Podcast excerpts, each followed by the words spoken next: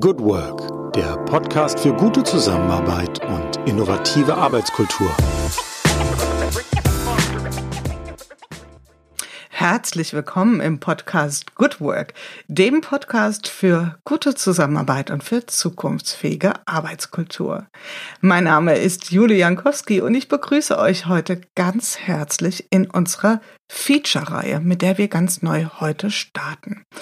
Ja, vielleicht spulen wir noch mal ein ganz bisschen zurück in der Zeit oder zumindestens für diejenigen von euch, die den Podcast Good Work schon ganz gut kennen. Alle anderen haben auch eine gute Gelegenheit, hier einzusteigen.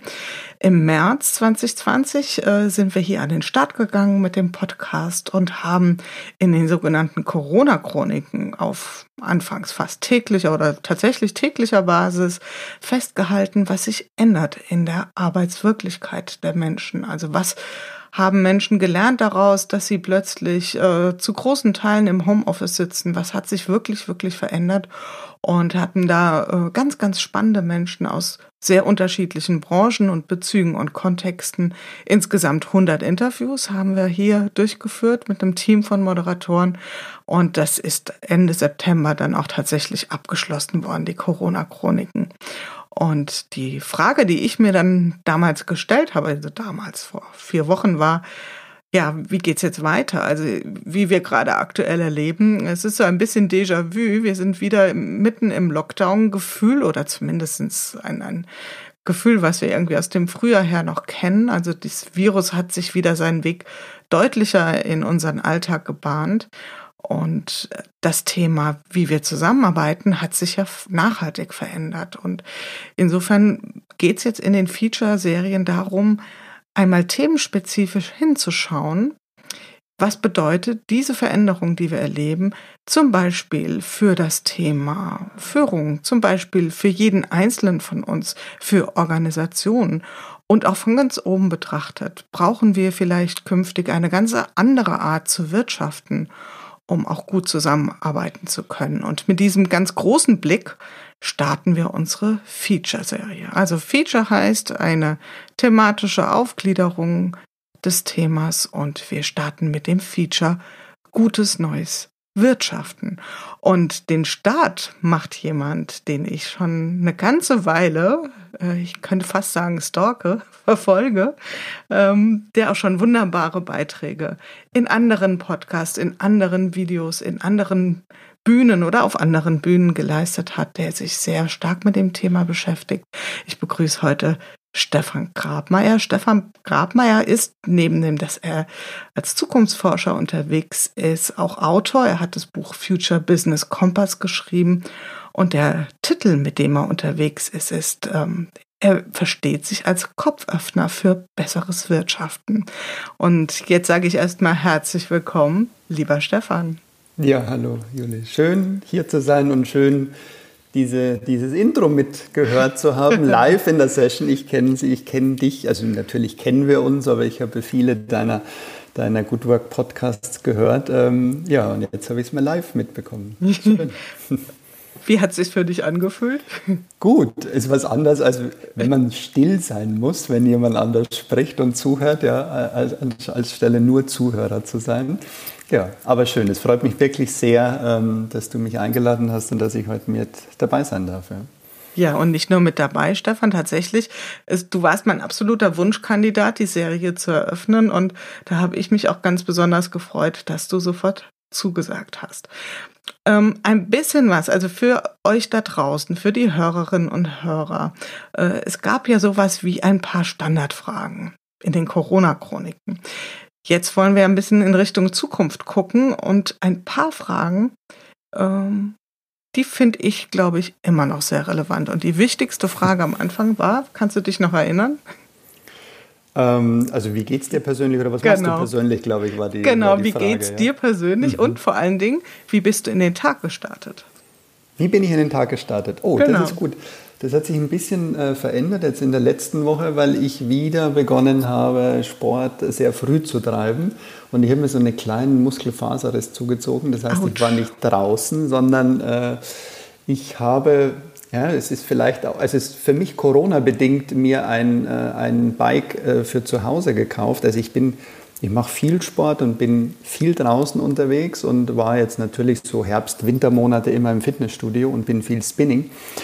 Und das habe ich aber ähm, verlagert, nämlich nach Hause ähm, und habe mir ein äh, wunderschönes äh, ja, äh, Fitnessbike hier zu Hause gekauft und heute von sechs bis sieben war meine erste Session, eine Runde auf dem Fahrrad. Mhm. Also so ein richtiges Spinningrad oder dein, dein ein Rennrad, was auf der Rolle fährt. Sowas nee, wir nämlich hier auch rumstehen. Nicht ja, für mich, aber. das hatte ich schon mal. Ähm, das ist sehr laut, finde ich. Also zumindest mhm. die Version, die ich hatte.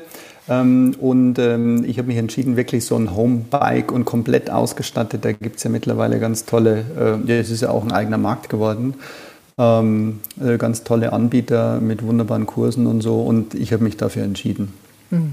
Ich habe gerade heute gehört, mein Mann war unterwegs in der Stadt und sagte, er hat dann, hier gibt es so ein Geschäft auch mit, mit, mit äh, Fitnessgeräten für zu mhm. Hause mhm. und da war eine gigantische Schlange. Also das mhm. kommt wieder total zurück, das Thema jetzt, wo die Absolut. Fitnessstudios eben nicht mehr nutzbar sind oder aktuell nicht nutzbar. Ja, ja. also das heißt, Sport ist dein, dein äh, ein wichtiger Teil in deinem Leben und auch am mhm. Morgen, wie es sich anhört. Also zumindest äh, ist es jetzt wieder. Ist nicht immer morgen, ja, aber jetzt so mit äh, Uhrzeitumstellung, ja, abends ein bisschen früher dunkel und so. Ja, dann habe ich äh, mir, mich jetzt entschieden, das mehr auf morgens zu verlegen. Mhm. Ja, sehr löblich. Mhm. Ja, das war ja tatsächlich auch in den Chroniken und ähm, deswegen finde ich die Frage auch nach wie vor sehr valide. Äh, wie bist du in den Tag gestartet? Denn da haben wir hier wirklich spannende Berichte von Morgenritualen mhm. hören können und mhm. verfolgen können. Also mit großer Andacht. Zum Thema ähm, in deinem Leben. Ich habe dich angekündigt ähm, als der Kopföffner für besseres Wirtschaften. Also das ist zumindest auch so ein, so ein Claim, den du, glaube ich, ganz gerne verwendest. Und was sich da so ganz genau dahinter verbirgt, das kannst du, glaube ich, am mhm. besten mhm. selbst mal erklären. Das ist jetzt ganz interessant, dass, dass du es mir zuschreibst, der Kopföffner. ähm, ich weiß gar nicht, ob das schon mal jemand gemacht hat. Also ähm, zumindest war es nicht meine Intention ähm, mit dem Begriff, sondern im, im Buch der Future Business Compass, mhm. also quasi der Kompass, der Kopföffner für besseres Wirtschaften, das mhm. bezog sich mehr oder weniger aufs Buch und auf die Menschen, die ich dort drin beschreibe oder auf die Organisationen, auf die Unternehmen, auf die Unternehmerinnen. Ähm, und Kopföffner ist für mich etwas, ähm, man könnte es mit Vorbild, äh, ähm, ähm, Role Model oder so auch übersetzen, nämlich Menschen, wo man sagt, hey, wow, guck mal, wie die das machen, ja, oder das Unternehmen, wie die damit umgehen, ähm, sozusagen so als Reflexionsfläche auch zu haben und was inspirierend ist. Ja.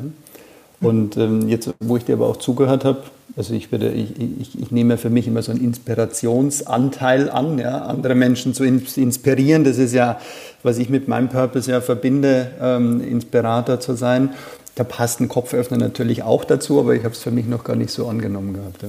Du hast es für dich noch nicht in Anspruch genommen und für mich war das irgendwie die logische Konsequenz, weil wenn du über Dinge, über Menschen, über Unternehmen, über Organisationen sprichst, die irgendwie die Möglichkeit haben, Menschen den Kopf zu öffnen für andere Modelle, dann bist du es ja in dem Zug auch, weil du einfach die Bühne dafür bist, dass, oder die, die Verbindung ja. herstellst und damit auch einen guten Teil dazu beiträgst, dass sich vielleicht Köpfe, Köpfe öffnen können. Ja. Schwieriges Wort. Köpfe öffnen. Köpfe öffnen ist schwierig. Kopföffner ist, klingt besser, ja. Ja. Also insofern, ähm, mhm. ja, aus meiner, aus meiner Perspektive passt das total. Ganz konkret gesprochen, ähm, du sagst, du inspirierst Menschen. Wo und wie und mit wem tust du das? Ähm, also ich, ich glaube, ich tue es schon eine sehr lange Zeit. Ich habe es für mich, hm, ich habe es jetzt gerade mal gesagt, mein Purpose ja auch definiert. Also ich habe es wirklich versucht, mal was ist meine Leidenschaft, was kann ich und, und womit kann ich auch Wirkung erzeugen, was ist mein Beitrag. Ja? Und ich glaube, dass dieses andere Menschen zu inspirieren, sich zu entfalten, um die, bessere, äh, um die Welt zu einem besseren Ort zu gestalten, so habe ich es mal genannt. Ja? Also mir geht es um die Inspiration, nicht für irgendwas, sondern ich möchte gern anderen Menschen helfen in ihrer Potenzialentfaltung und ein sehr großes Ziel für mich ist, die Welt wirklich zu einem besseren Ort zu machen. Und das treibt mich schon Jahre, Jahrzehnte. Und ich habe mir das früher habe ich mir das überhaupt nicht sagen trauen, weil ich mal gedacht habe, die Leute spinnen, ja, wenn irgendwie, irgendwie so ein junger Typ daherkommt und sagt, er will die Welt verbessern, er will die Welt zu einem besseren Ort machen. Ähm, wobei die Welt ja eine sehr, äh, es ist ja eine sehr subjektive äh, Konstrukt. Was ist meine Welt? Ist es bei mir in der Familie? Ist es bei mir im Verein? Ist es bei mir im Kiez? Ja? Ist es in der Umgebung? Ist es in der Stadt? Oder wie weit? Also die Welt ist ja sehr individuell definierbar. Ähm, und ähm, genau, aber das ist, das ist etwas, was ich, was ich schon immer getan habe, in unterschiedlichen, in unterschiedlichen Reifegraden wahrscheinlich so in meinem Leben. Ähm, und was ich äh, jetzt tue und was ich auch zukünftig weiter tun möchte, einen Teil für eine bessere Welt, für eine bessere Wirtschaft, für eine bessere Gesellschaft dazu beizutragen. Hm.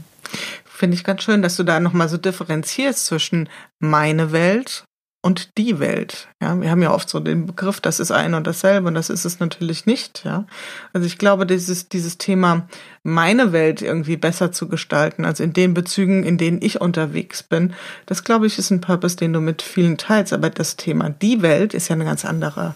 Mhm. Ist ein ganz anderer Blickwinkel. Ja, viel, viel größer, viel breiter und fühlt sich auch erstmal so an, so, pff, was kann ich, kleiner Mensch, dazu ja. beitragen, die Welt sofern es sie überhaupt so gibt, ja. die Welt besser zu machen. Ist, ist, ist sehr, sehr häufig so, ja? Ähm, dass man sagt, naja, wenn ich als Einzelner, wir als Einzelner, wir in Deutschland, ja, so, also es ist ja egal, wo du, du hast ja immer, ähm, du bist ja sehr schnell dann damit mit, mit, der, mit dieser unglaublichen Komplexität, in der wir ja sind, ja, äh, ja auch gefangen und sagst, ja, was kann ich denn schon ausrichten? Ja?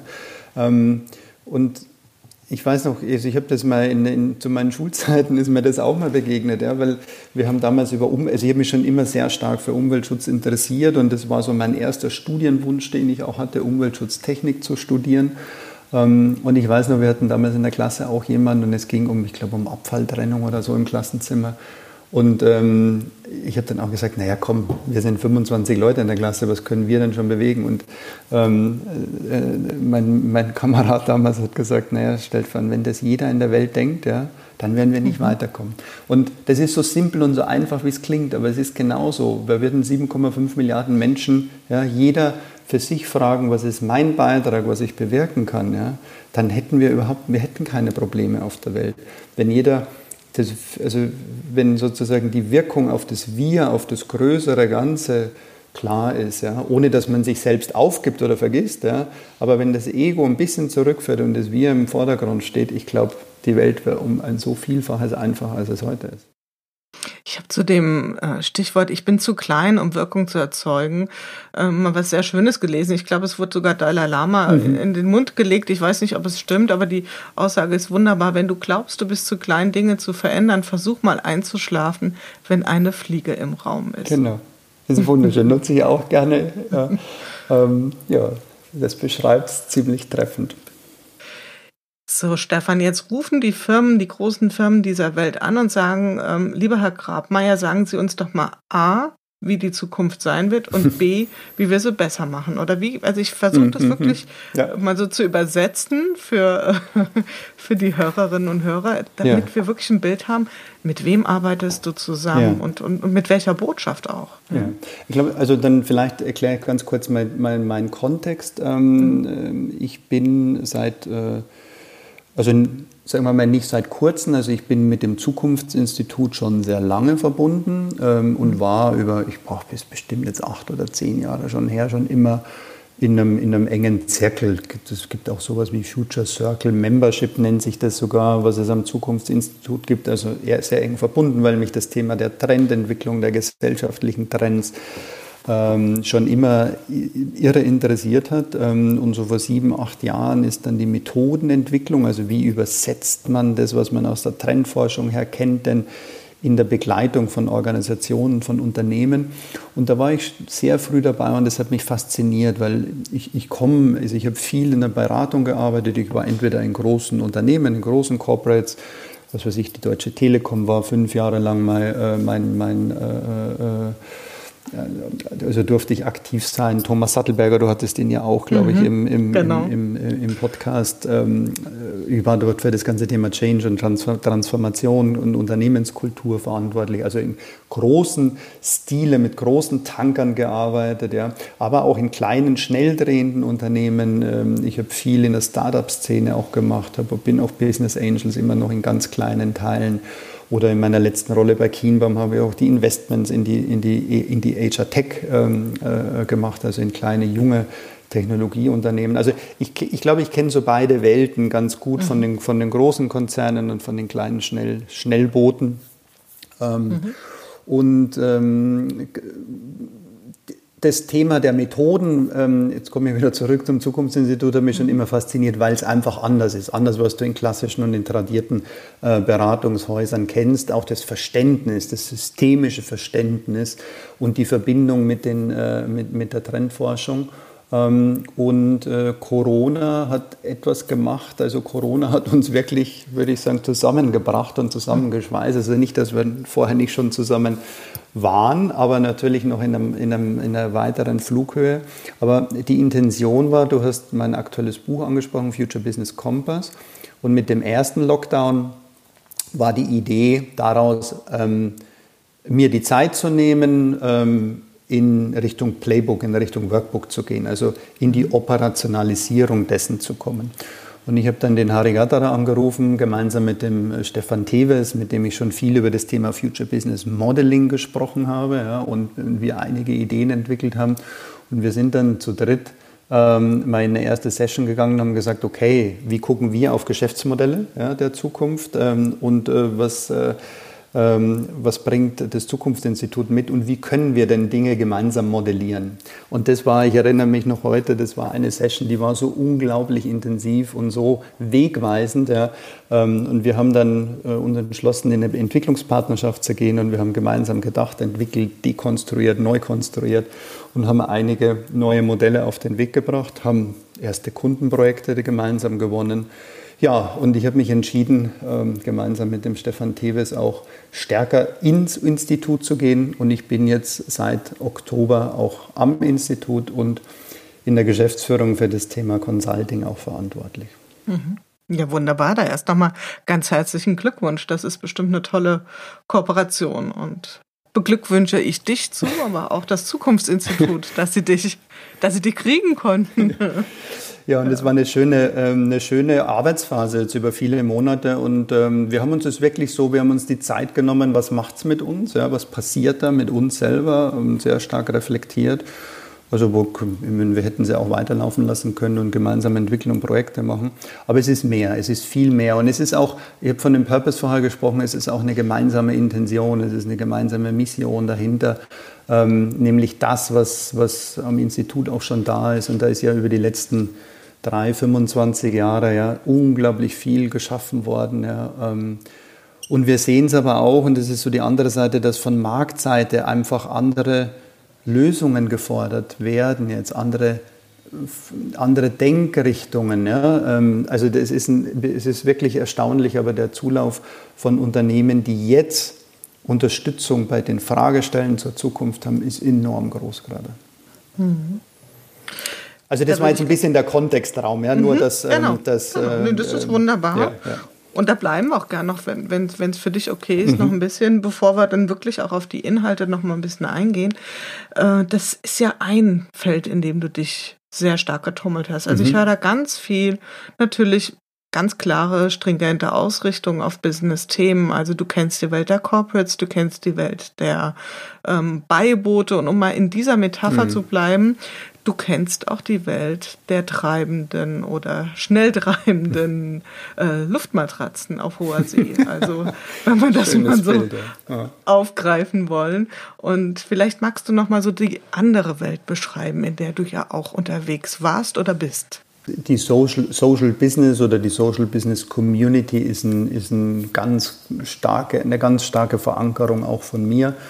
Ähm, die so 2008, 2009 begonnen hat. Damals zu meiner Zeit in der Deutschen Telekom. Und ähm, damals war René Obermann noch CEO und er kam irgendwann von Davos, also vom Weltwirtschaftsforum zurück. Und er hat gesagt, Mensch, ich habe ähm, hier zwei Menschen kennengelernt, den Professor Mohammed Yunus, also Friedensnobelpreisträger für äh, Microfinancing. 2006 hat er den bekommen äh, und eigentlich der oder einer der Urväter des Social Business und Hans Reitz, Hans Reitz aus Wiesbaden. Und die beiden haben 2007 ein Joint Venture gegründet, in Wiesbaden auch, ja, um ähm, Social Business stärker nach Europa zu bringen. Und ähm, das war damals so 2008 auch eine sehr große Welle, die begonnen hat. Es ist ganz interessant, weil ich habe, ähm, ich weiß nicht, wer das Enorm-Magazin liest, ja. Äh, wenn nicht, kann ich es nur empfehlen. Und das Enorm-Magazin ähm, hat jetzt in seiner aktuellen Ausgabe äh, zehn Jahre zurückgeblickt ja, auf, den, auf den Titel. Ähm, und ähm, ich weiß jetzt den Titelnamen äh, nicht mehr, aber es ging mit dem Titel Build Social Business, also die neue Art des Kapitalismus ähm, war, oder so ähnlich äh, hieß es. Und es ist ganz erstaunlich, ja, ähm, weil wir schon ja, gut über 10, 11 Jahre hin ähm, ähm, über, über eine sehr intensive Social Business Bewegung jetzt in Europa zumindest sprechen. Und das waren meine ersten Berührungspunkte. Wir haben eine Initiative in der Telekom gestartet. Über ein Jahr ist uns leider nicht wirklich gelungen in dem Konzern. Also wir sind mehr oder weniger in dem Konzern Moloch versunken und in irgendwelchen Budgetplanungs- und Prioritätsprozessen. Aber es hat unglaublich viel mit mir gemacht, weil ich gesehen habe, wer dort mitarbeitet, wie andere Unternehmen damit umgehen. Damals war so Danone war äh, äh mit dabei, es war der BASF war mit dabei, Adidas. Also es waren wirklich große Unternehmen dabei, die äh, aus meiner Sicht wesentlich mehr bewirkt haben, als wir das damals konnten oder ich in meinem Kontext tun konnte. Ja, und in, in der Community bin ich, äh, bin ich geblieben, äh, war mal ein bisschen weiter weg, in den letzten Jahren wieder intensiver. Und das ist auch weiterhin ein ganz, ganz wichtiger Partner und ein Themenfeld für mich. Mhm. Und in dir selbst verbirgst du ja dann auch oder verbindest du ja dann auch diese, was ich jetzt mal so als zwei Welten beschrieben habe. In Wirklichkeit, für dich sind es ja gar nicht zwei Welten, oder? Nee. Nee. nee. Also es ist, ähm, also wenn man sich tiefer damit beschäftigt und das ist zum Beispiel auch das, was ich in meinem Buch gemacht habe. Also ein Buch macht ja auch immer etwas mit einem selber und es gibt ja einen Antrieb, ja, warum, warum beschäftige ich mich mit bestimmten Themen und, und gehe in der Recherche und so. Ähm, das, mir geht es auch weniger ähm, um zu sagen, Social Business ist die neue Ablösung unseres Wirtschaftssystems. Also das, das sind manche viel polarisierender. Ich habe so ein Bild, viele sprechen über Diversität. Und Diversität ist aus meiner Sicht ein bisschen zu begrenzt gedacht. Also natürlich sprechen wir über Geschlechterdiversität oder über sexuelle Vorlieben, LGBTI, also die ganzen Themen, was alles vollkommen richtig ist. Ich würde es sogar noch erweitern. Ich würde es aufs Wirtschaftssystem erweitern. Also nicht nur in einer Organisation, in einem System und nicht über Quoten oder also alles richtig, ja, sondern ich würde es noch weit darüber hinaus denken. Und ich glaube, was wir brauchen, und das ist so mein Bild, das ich im Kopf habe, dass wir ein diverseres Wirtschaftssystem brauchen. Also nicht nur mhm. ein eines, wie wir es jetzt oder sagen wir mal aus den letzten 250 Jahren ungefähr kommend, die Ökonomik, wie wir sie kennen, sondern angereicherter, zum Beispiel um Elemente aus dem Social Business, Elemente aus dem Stiftungswesen, Elemente aus dem Genossenschaftswesen, ähm, aus der Gemeinwohlökonomie, ähm, aus sonstigen Initiativen, die wir jetzt, die wir kennen. Und ich spreche da jetzt nicht nur von einzelnen Unternehmern, ja, sondern das sind Tausende von Unternehmen, die sich auf den Weg gemacht haben, ähm, für sich eine, ein anderes Wirtschaften anzustreben, ähm, äh, anders zu führen. Also all das, was wir so ein bisschen im, im New Work-Umfeld ja auch kennen. Ja? Also da haben wir viele Elemente drin. Auch das ist mir manchmal ein bisschen zu klein gedacht. Ja? Aber wenn man das wirklich auf ein Gesamtunternehmen und auf ein Wirtschaftssystem spiegelt, dann ist es für mich etwas Größeres, Diverseres, Bunteres, Ausbalancierteres als das, was wir heute, also das, was wir heute haben. Hm. Damit sind wir ja schon wunderbar in den Inhalten drin. Und da hatte ich mir eben, als du das so beschrieben hast, mal für mich so eine kleine Mental Note gemacht. Wenn du jetzt auf dieses Thema guckst, ein Stück weit hast du schon beantwortet, aber vielleicht können wir es noch mal ein bisschen zuspitzen. Ähm, wenn du auf dieses Thema neues Wirtschaften schaust, also bewusst auch in Abgrenzung zu New Work, also viel größer gedacht, dann könnte man sich dem ja, weil du das Wort auch ein paar Mal verwandt hast, äh, über das Thema Geschäftsmodelle, also wie sehen Geschäftsmodelle der Zukunft aus? Ähm, mhm. über diese Schiene nähern. Man könnte natürlich auch darüber reden, dass man sagt, ähm, es geht nicht nur um Geschäftsmodelle, es geht auch tatsächlich um ganz andere Lösungen oder Produkte. Man kann natürlich auch über das Prinzip, ähm, wie Organisation entstehen oder aufgebaut sind. Ja, welche mhm. Art von Organisationen brauchen wir? Hast du da so eine so eine Richtung, aus der du besonders gerne auf die Themen guckst und wo du auch sagst, mhm. da habe ich so einen echten Standpunkt? Ähm, also jetzt in, auf, auf, auf, auf Versuch mal auf einen Nenner zu bringen, glaube ich, ist, dass wir einfach sozial, ökologisch, ökonomische Dinge in Einklang bringen müssen. Ähm, das hört sich jetzt wahrscheinlich auch total easy an und das werden die meisten Unternehmen für sich auch in Anspruch nehmen. Aber es ist wirklich die Frage, ähm, wie, wie übst du das wirklich aus? Welches Verständnis, mhm. welchen Purpose, welchen Sinn, welchen Beitrag hast du denn, hast du denn wirklich? Und wie tief lässt du dich auch daran messen als Beispiel? Und das ist das, was Unternehmen zum Beispiel ähm, der Gemeinwohlökonomie oder ich bin absoluter Fan der B-Corporations ähm, aber auch genauso der Social Business Unternehmen oder Genossenschaften. Also, also jetzt immer, wenn ich ein Beispiel bringe, heißt es nicht, dass es andere nicht auch tun. Ja? Also, mhm. ähm, aber ich beschäftige mich sehr stark mit den B Corporations. Ähm, ich unterstütze auch die Bewegung in Deutschland, die jetzt seit einigen Monaten, also eigentlich man kann auch sagen mit Corona, wobei das unabhängig davon war, ähm, stärker Fuß fasst. Und die B Corporations als ein Beispiel ist eine Bewegung, ähm, die ähm, 2006 mal in den USA gestartet ist. Also es ist eine Stiftung in den USA und die für sich, also die B Corp zertifizierten Unternehmen, es sind so um, um 3600 momentan weltweit, für sich in Anspruch nehmen, die besten Unternehmen für die Welt sein zu wollen und nicht bloß die besten Unternehmen der Welt. Und das ist eine kleine, kleine Nuance da drin, nämlich für heißt, wofür tue ich etwas? Und da sind wir wieder beim Purpose, also Sinn und Zweck. Wozu? Was ist mein Beitrag? Und wenn wir so in die Purpose, also in die Sinnökonomie ja auch reingucken, ja, dann haben wir immer so ein paar Komponenten, die zueinander kommen. Nämlich, was ist meine wirkliche Leidenschaft? Ja? Was will ich wirklich, wirklich tun? Worum bin ich gut? Worum, ja, was, ist, was ist mein Beitrag? Das Zweite ist, welche Probleme wollen wir lösen damit? Also welche Probleme gibt es auf der Welt, die wir mit unseren Ansätzen lösen können. Und das Dritte, weil wir im Business-Kontext sind, womit kann ich Geld verdienen? Und in dieser Kombination, und das trifft sich ähnlich auch so im Social-Business-Umfeld, ja, aber in dieser Kombination, es geht immer, also Professor Yunus sagt immer, hast du ein Problem, dann gründe ein Unternehmen. Also der, der, hat immer sehr, hat immer dieses unternehmerische Denken, dieses unternehmerische Gehen und er guckt immer ganz stark auf die Probleme, die wir in der Welt haben. Und wenn ich, sage jetzt mal, in, ich habe mir ja viel Startup-Szene und so weiter angeguckt und du siehst Unternehmen, wo du sagst, wahrscheinlich 60, 70 Prozent der Unternehmen, die da gegründet werden, die braucht kein Mensch, sind völlig sinnlos.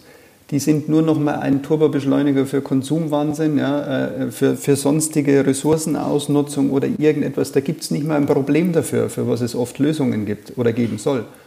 Und das, also da fängt schon mal an, ja. Wir haben auf unserem Planeten nicht mehr allzu viel Zeit, dass wir den wieder in Balance bringen. Ich würde mal sagen, positiv gesprochen, ähm, gehen Experten von acht bis zehn Jahren aus, ja, dass, wir, dass wir den Klimawandel noch so zumindest aufhalten können, reduzieren können, ja, auf, ein, äh, wieder auf, auf ein Niveau zurückbringen können. Also das ist die positive Richtung. Andere sagen fünf bis sieben Jahre. Aber wir haben nicht mehr lange Zeit. Und das hängt sehr stark damit von zusammen, wir hatten es vorher, was tue ich als Individuum? Ja? Da haben wir natürlich kleinere Hebel, das ist ganz klar. Aber wie wirkt sich zum Beispiel in meinem Unternehmen mit dem, was ich mit meinem Unternehmen vielleicht mit größeren Hebel äh, bewirken kann nach Hause? Und das Schöne ist, du kannst es in Einklang bringen. Und das ist das Tolle daran. Ja? Du kannst ein toller Unternehmer, Unternehmerin sein, du kannst an tollen Technologien oder an sonstigen Service- oder sozialen Dienstleistungen arbeiten, du kannst Geld damit verdienen und du kannst für die Welt was Gutes tun. Und das ist so mein Verständnis, ganz kurz, ja, ähm, von ähm, einem, also wir sprechen am Zukunftsinstitut immer von der Next Generation of Business, also ähm, von besserem Wirtschaften. Mhm. Hast du da irgendwie so mal ein konkretes Beispiel oder irgendwas, was dich auch sehr beeindruckt hat? Hm. Also da gibt es gibt's, gibt's einige. Wir hatten jetzt gerade ein Webinar, ähm, sehr spannend, mit Share. Ich weiß nicht, ob du Share kennst als, äh, als, als Modell. ist noch ein junges Unternehmen, drei Jahre. Und Share hat, wie es der Name sagt, also sie teilen, sie geben 10% ihres Umsatzes für soziale Projekte ab. Ja? Ähm, und Share siehst du mittlerweile, also die sind, also die Iris Braun, die eine der Gründerinnen, ähm, hat es sehr schön gesagt, wir sind so aus einer gesellschaftlichen Nische als Sozialunternehmer in der gesellschaftlichen Mitte angekommen. Also du findest heute Produkte auch bei DM, Rossmann und so weiter, ist wirklich in den großen, in den großen Handelsorganisationen. Ähm, kleine Food-Produkte ähm, sind es oder Getränke oder etwas in der Form oder Hygieneartikel. Ähm, aber ganz, ganz spannend. Es ist also aus meiner Sicht ein ganz, ich will es jetzt nicht trivialisieren, ja, es ist ein einfaches Modell, das Share, da steckt natürlich wahnsinnig viel dahinter. Aber es ist ein wunderschönes ähm, äh, Geschäftsmodell. Oder für mich ganz spannend ist Godo Rüben, die Rügenwalder Mühle. Und also ähm, das wäre sicherlich, ich weiß nicht, ob du den Godo Röben schon mal bei dir hattest oder das ist sicherlich auch. Nee, den hatte ich noch nicht, aber wäre vielleicht auch spannend. Ein, ein ganz, ganz spannender Gast und äh, wir mhm. hatten ihn vor ein paar Jahren mal, also es ist auch im Zukunftsinstitut äh, ein gern gesehener Gast bei uns auf den, auf den Future Days gewesen. Und ähm, also auf der einen Seite ist die Transformation unglaublich stark, wenn du ein, ich glaube, fast äh, knapp 100 Jahre altes Unternehmen, das aus der Fleischverarbeitung, ja, Metzger, die Wurst und Fleisch machen, hin zu veganen Produkten äh, transformierst. Und die Geschichte alleine ist schon stark dazu, haben wir jetzt heute nicht Zeit. Aber was super interessant ist, dass ich glaube, vor vier oder sechs Wochen die aktuellen Geschäftszahlen rauskommen und äh, äh, Rügenwalder das erste Mal mehr also der Anteil am Umsatz das erste Mal höher ist in den veganen Produkten als in den Fleischprodukten. Und die Transformation hat so vor fünf, sechs, sieben Jahren ungefähr begonnen. Also es ist ein Unternehmen, es ist ein mittelständisches Unternehmen, ich glaube, die liegen wahrscheinlich irgendwo bei 100 Millionen Umsatz oder so. Ähm, aber alleine das, wo du sagst, hey, du kennst diese Geschichte, diese, diesen, diesen, diesen Antrieb, das Unternehmen ähm, nach den Bedürfnissen ja, der Konsumenten stärker und stärker auszurichten, zu transformieren, zu entwickeln, zu gestalten. Und es lohnt sich dann auch unternehmerisch. Ja. Und das finde ich sind, sind, also das ist mir jetzt ganz spontan eingefallen, gibt es natürlich noch mhm. viel mehr. Ja. Mhm. Das ist ja immer so ein bisschen das Gefühl, wenn man ein Beispiel gibt, dann sagt man immer, okay, das erwähne ich jetzt, das highlighte ich jetzt. Und die ganz vielen anderen Beispiele, die nenne ich nicht. Und äh, ich glaube, darum geht es. Es ist einfach interessant, anhand dieser Beispiele mal zu erklären oder zu illustrieren, wie du drauf guckst. Und für mich hört sich das daraus, dass es ähm, tatsächlich auch sowas gibt wie ein verändertes Nachfrageverhalten, dass das auch ein wichtiger Impuls sein kann, weil ich meine, sind wir ehrlich, es gibt ja einmal die schiere Einsicht, Dinge sollten, mhm. müssten, dürften sich ändern, das ist das eine.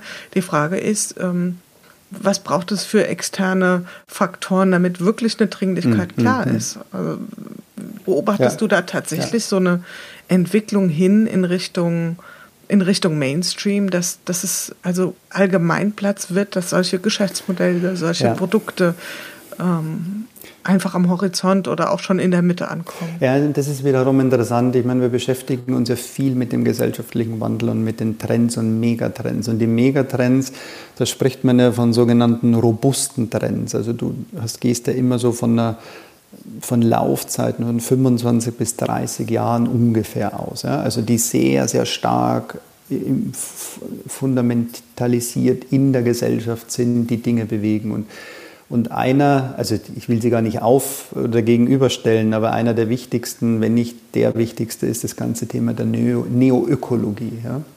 Also alles, was, ich sage mal, von der Energiewende herkommend über das ganze Thema Bio, ja, was wir schon lange als Boom haben, das ist nichts Neues. Also deswegen lang anhaltend. Aber immer die Frage, und deswegen habe ich das vorher genannt von der Iris Braun von Scher, weil sie gesagt hat, wir sind aus der Nische der Gesellschaft, also von einem Trend mhm. in die Mitte der Gesellschaft gekommen. Ja. Und das ist das, was Trends ja auch machen. Also wenn man den, also Trends, ähm, oder es ist ja so, ähm, die Dinge sind ja da.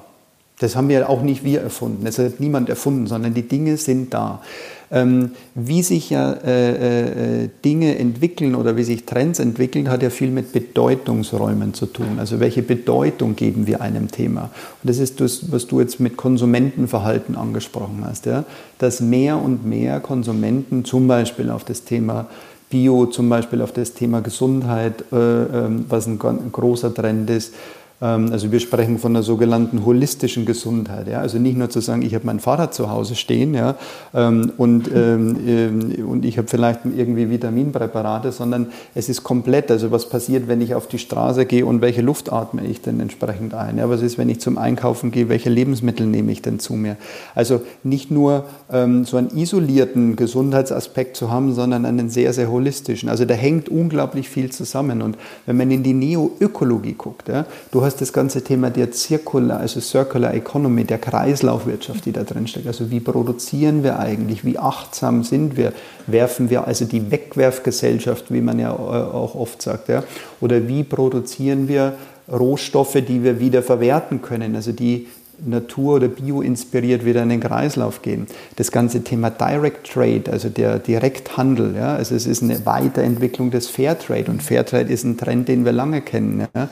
Ähm, wir haben das ganze Thema Tech, Green Tech, ja, also die technologischen Entwicklungen, die wir dort auch sehen. Wir haben ähm, auf der individuellen Ebene zum Beispiel den Minimalismus, also ähm, dass mehr und mehr Menschen keine Lust mehr haben auf diesen, diese Überkonsumisierung, ja, auf diese Wegwerfgesellschaft und ähm, wenn du dir Fast Fashion äh, Hersteller anschaust, die 52, 2 und, oder bis zu 52 Fashionlinien pro Jahr haben. Ich meine, da fragst du, es ist, es ist also sowas ist unbegreiflich. Ja? Postwachstumsökonomie, Sharing-Ökonomie, Slow Culture und und und. Also das sind alles Trends, nur man hat nennen, die sozusagen in dieser Neo-Ökologie ja, ähm, als Megatrend drinstecken.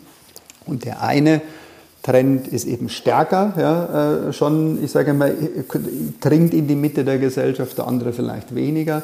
Aber es ist nicht nur ein, es ist nicht nur ein Aspekt, sondern es sind sehr komplexe Verwebungen, dynamische Wechselbeziehungen und Zusammenhänge, die dort drinstehen. Und das prägt die Wirtschaft, das prägt Verbraucherverhalten, das prägt Konsumenten, das prägt ja, also die nachfragende Seite und hoffentlich regt es viele, viele Unternehmer an, auf der produzierenden Seite darauf Antworten zu geben.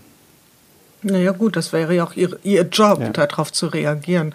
Und wenn wir jetzt, ist, wir sind zwar nicht mehr in den Corona-Chroniken, aber dennoch hat ja das, was wir hier besprechen, auch immer noch irgendwie den Bezug. Ähm, war Corona für dich ein Beschleuniger für diese Themen oder hat das die Themen erstmal so ein bisschen in die Sommerpause mhm. oder Herbstpause geschickt? Oder was siehst du da jetzt aktuell?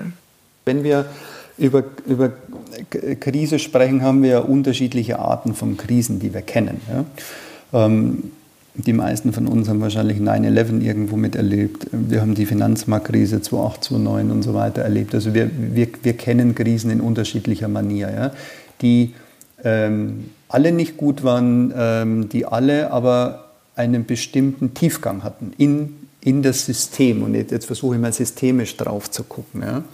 Das, was uns mit Corona ja äh, widerfährt, ist ja erstens, es ist eine komplett globale äh, äh, Krise. Also es ist ja nicht nur irgendwo ein, auf ein Land, wo man guckt und sagt, ach guck mal, bei denen ist es so, aber wir bei uns halt nicht. Also so, was weiß ich, so Entwi ja, gehabt, entwicklungswestlich, ja. also in Länder und westliche Welt, da äh, kommt ja häufiger so vor, sondern wir sind jetzt in der sogenannten Tiefenkrise.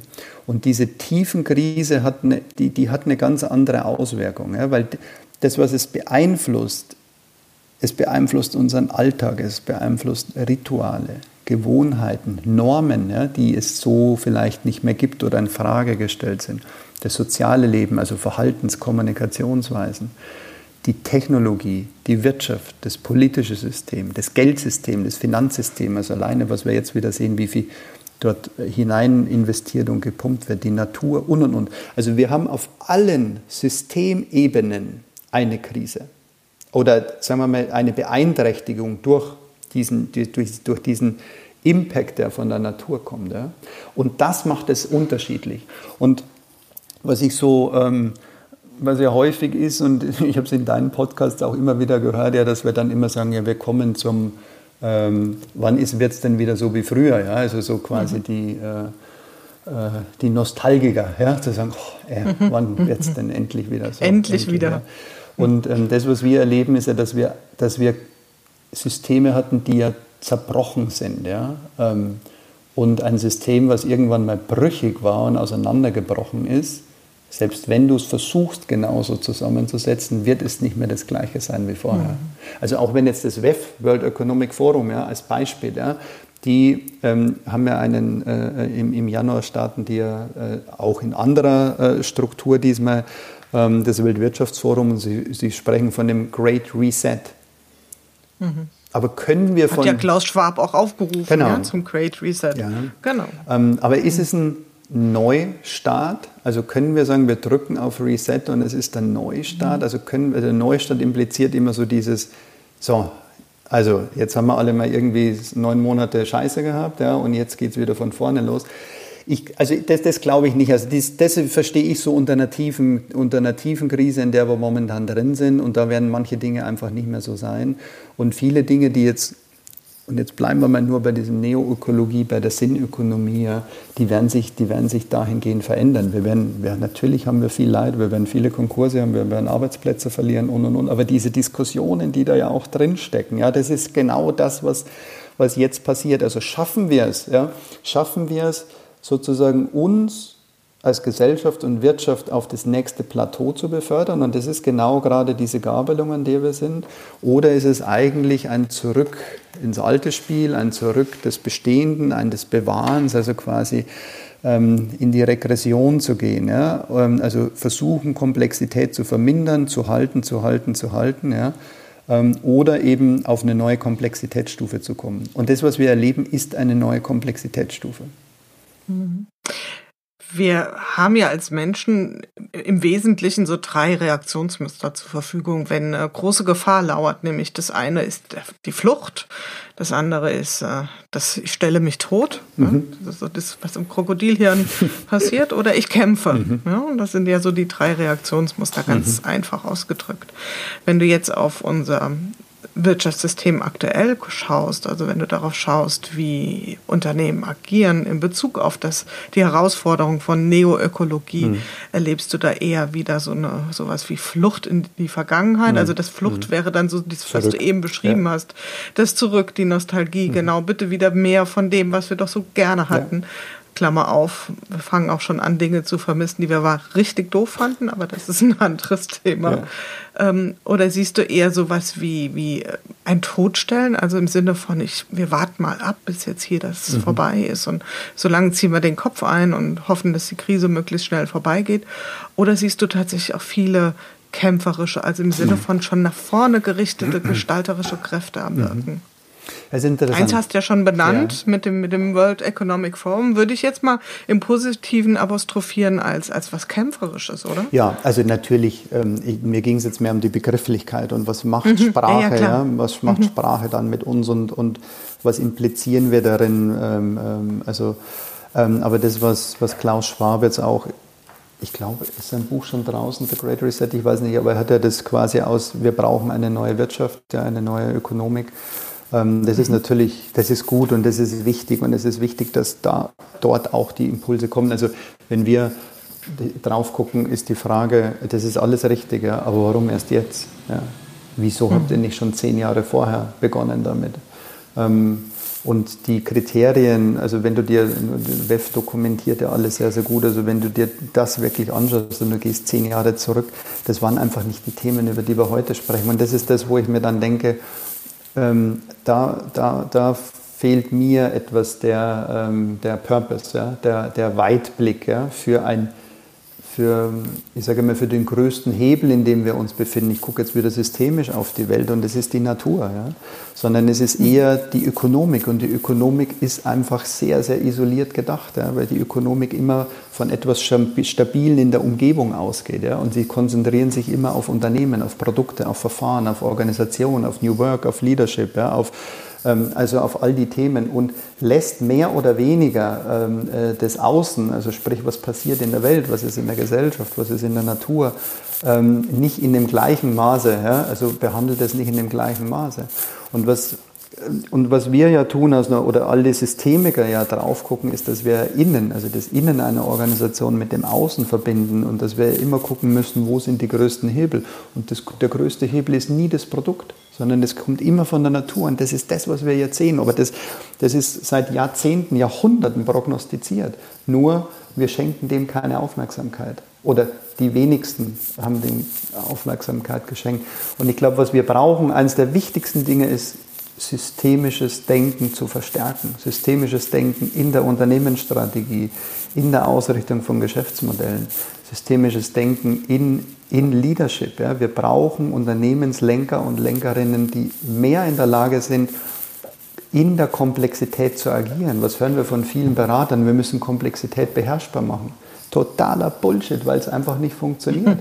Du musst ein ähm, du wirst ein System ja nur in einem System agieren können, wenn du das gleiche System dazu hast. Also haben wir komplexe Systeme, in denen wir uns befinden, müssen wir Komplexität in unserem Innensystem, also sprich in der Organisation, ja handhabbar machen, verstehbar machen, begreifbar machen, Instrumente entwickeln, mit denen wir darin agieren können.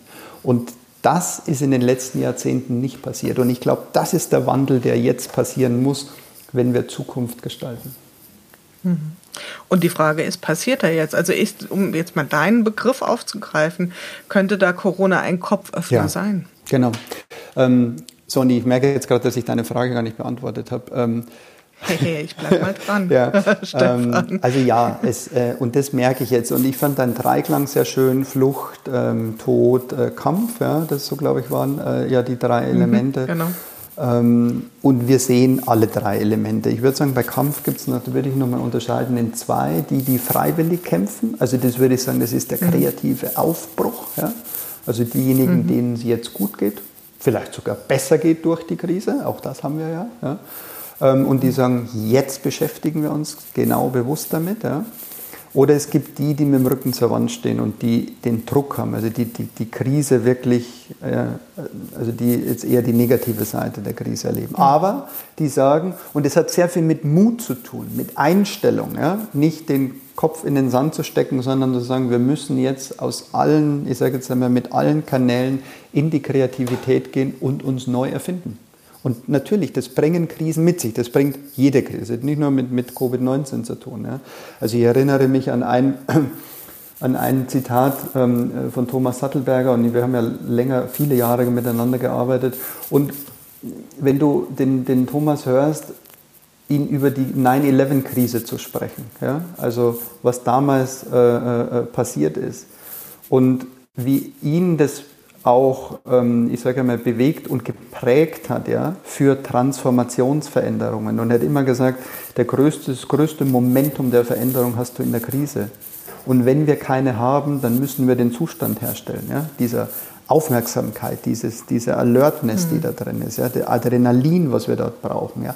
Aber auch, und wenn du Krisen, ich sage mal, ähm, ähm, gut angehst, ja, diese Fokussierung, die da drin steckt, die Energie, mhm. die du auf ein neues Thema richten kannst, ja, und der unbedingte Wille, dieses Neue zum Leben zu erwecken. Und das ist ein Unterschied, ob wir jetzt ein bisschen, sage ich mal, über die über, ähm, über Innovation, wie wir es kennen, ja, äh, äh sprechen, sondern mhm. wirklich der Fokus und der unbedingte Wille, was Neues zu entwickeln. Sense of Urgence nennt das, glaube ich, Kotter. Ja. Und äh, das ist ja dieser der brennende Kittel. Und das, das tut er jetzt. Das tut er an anderen Stellen auch. Wir nehmen es nur offensichtlich nicht so wahr. Ähm, Stichwort Klimawandel.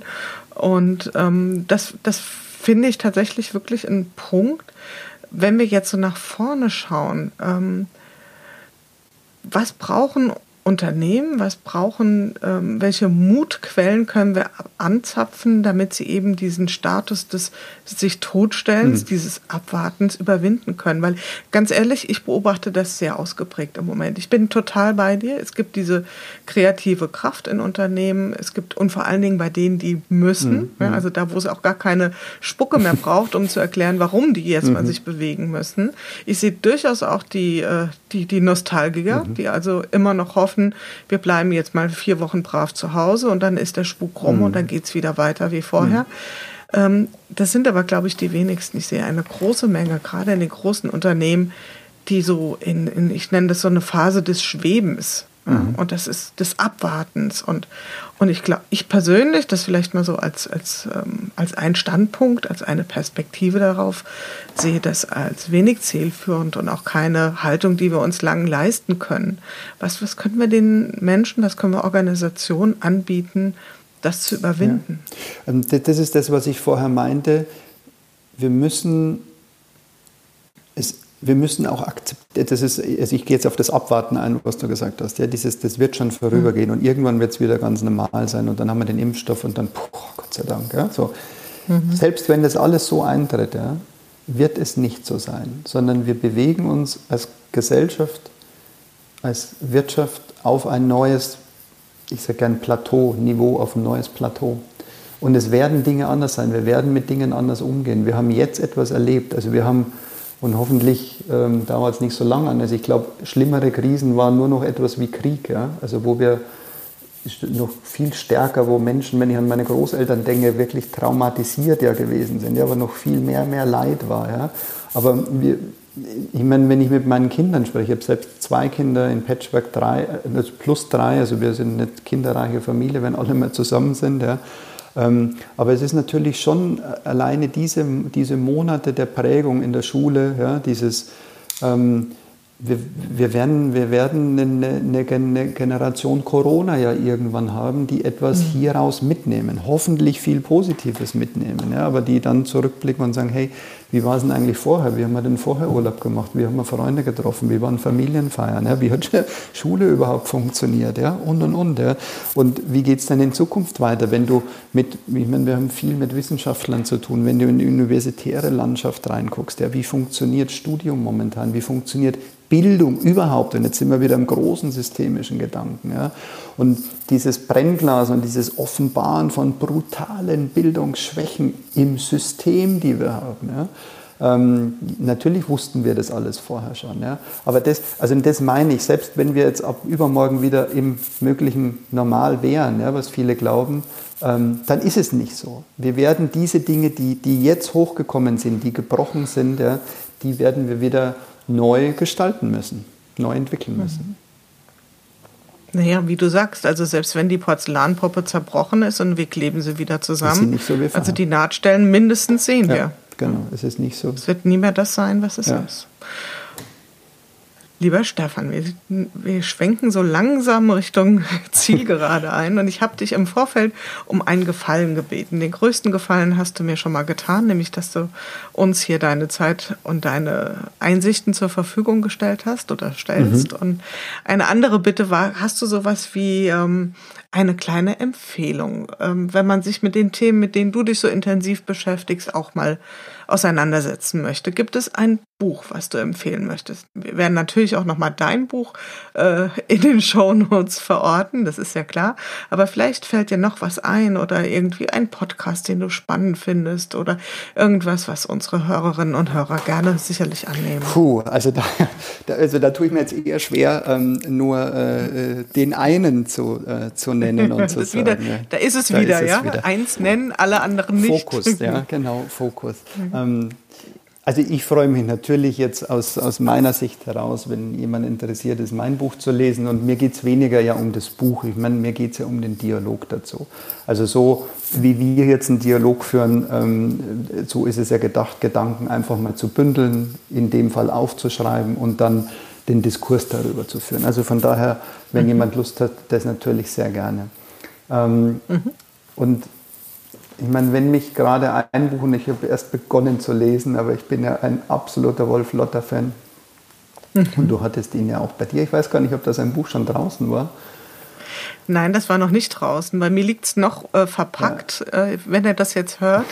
ähm, ich bin aber auch schon ganz gespannt. Ja. Ähm, also ähm, Zusammenhänge und äh, das ist etwas, ähm, also ich glaube, über ein paar Dinge die, oder Gedanken, die ich jetzt heute hier äh, äh, äh, loswerden konnte, ähm, das hat Wolf Lotter in seinem aktuellen Buch Zusammenhänge wunderbar beschrieben. Also es geht ja um das Thema Kontext, ja, die Contextability mhm. auch als Skill, also Kontexte zu verstehen, Zusammenhänge, systemische Dinge zu verstehen. Also von daher würde ich sagen, ähm, holt euch Zusammenhänge von Wolf Lotter. Und wenn ich ein zweites hinzugeben darf, ähm, was aus einer ähnlichen Richtung kommen und ich weiß, dass beide sich äh, als Denker verstehen und sich auch gut verstehen, ähm, ist von Hari Gattara äh, vom Zukunftsinstitut. Ich mache mir die Welt, heißt das. Ähm, und das ist seine ganz persönliche Sicht auf Zukunft und wie denken wir. Also es ist, also es ist eher ein, aus welchen Denkrichtungen kommen wir. Ähm, und das sind äh, zwei Bücher, die, die ich ganz, ganz toll finde und die ich empfehlen kann. Und das sind die zwei, äh, um es nochmal zu betonen, die du genannt hast. Und es gibt viele, die du auch noch nennen wollen würdest, wenn wir hier ja. äh, ganz viel Zeit und Raum hätten. Genau. Ja, Dankeschön schon mal an der Stelle. Ja, und erwartet sie die letzte Frage. Und ähm, in deinen Themen gesprochen, wenn du einen Wunsch, mhm. die berühmte Fee, mhm. für die Zukunft hättest, dann wäre es das Pünktchen, hm. Pünktchen, Pünktchen. Mein Wunsch. Ich, vielleicht komme ich da jetzt zu dem Anfang, wie wir eingestiegen sind ins Gespräch. Ich glaube, wenn, wenn ich einen Wunsch hätte, also wenn sich ein Wunsch erfüllen könnte, ja, dann würde ich mir wünschen, dass alle Menschen so handeln, jeder Einzelne, dass sie der Umwelt und der Gesellschaft mehr zurückgeben, als sie nehmen. Also weg von einer reinen Ego-Betrachtung zum Wir. Ich glaube, wenn wir, wenn wir das sagen, was ist mein Beitrag ja, als, als Individuum, und wenn wir das mal 7,5 Milliarden multiplizieren, ähm, dann glaube ich, hätten wir eine ganz, ganz andere Welt. Das würde ich mir wünschen. Vom Nehmen zum Geben, ein sehr schönes Bild. Lieber Stefan, ich bin zum einen sehr froh und sehr dankbar, dass du hier warst, dass du vor allen Dingen auch diese schöne Reihe für uns eröffnen konntest. Also ich hoffe, dass es eine schöne Reihe wird. Der Anfang hat mir persönlich schon mal sehr gut gefallen mit dir. Ich danke dir für deine tiefen Gedanken, die du hier geteilt hast mit uns. Und ich freue mich einfach, wenn wir in anderen Zusammenhängen, um das mal genau. aufzugreifen, auch noch den Dialog fortführen. Ja, also von meiner Seite auch vielen, vielen Dank und ähm, auch Dank an das, was du tust. Ich glaube, das ist sehr, sehr wichtig. Du hast was Unglaubliches geschaffen mit, den, mit deiner Reihe. Äh, mit Good Work und mit den Jahrhundert, die du schon, äh, 100 plus ein paar Bonus-Podcasts, äh, ähm, äh, die du gemacht hast. Du bringst so viele tolle Menschen zusammen. Ähm, du hast mich jetzt ja nicht mehr gefragt, welchen Podcast ich empfehlen würde. Also deiner gehört natürlich mit dazu. Ja. Ähm, also ich kann es nur, nur empfehlen und der Dank geht an dich, ähm, Menschen äh, zusammenzubringen und das Wort und die Gedanken zu teilen. Von daher freut es mich, wenn wir uns, egal wo, in welcher äh, Konstellation, auch wiedersehen und gemeinsam Dinge tun können. Wunderbar. Ich danke dir von Herzen. Tschüss, lieber Tschüss. Stefan. Ja, das war es wieder in unserem Podcast Good Work, dem Podcast für gute Zusammenarbeit und für zukunftsfähige Arbeitskultur. Wir schauen ganz genau hin, was gerade passiert in unserer Arbeitswirklichkeit und welche Form von Arbeitszukunft wir jetzt gerade in diesem Moment gestalten. Wenn euch das interessiert, das Thema, wenn euch die Art der Gespräche gefallen, schaltet wieder ein. Es gibt noch eine ganze Reihe von neuen spannenden Gesprächspartnern und von vielen Folgen, die wir hier in dieser Serie produzieren werden. Bis dahin, passt gut auf euch auf, eure Jule Jakowski.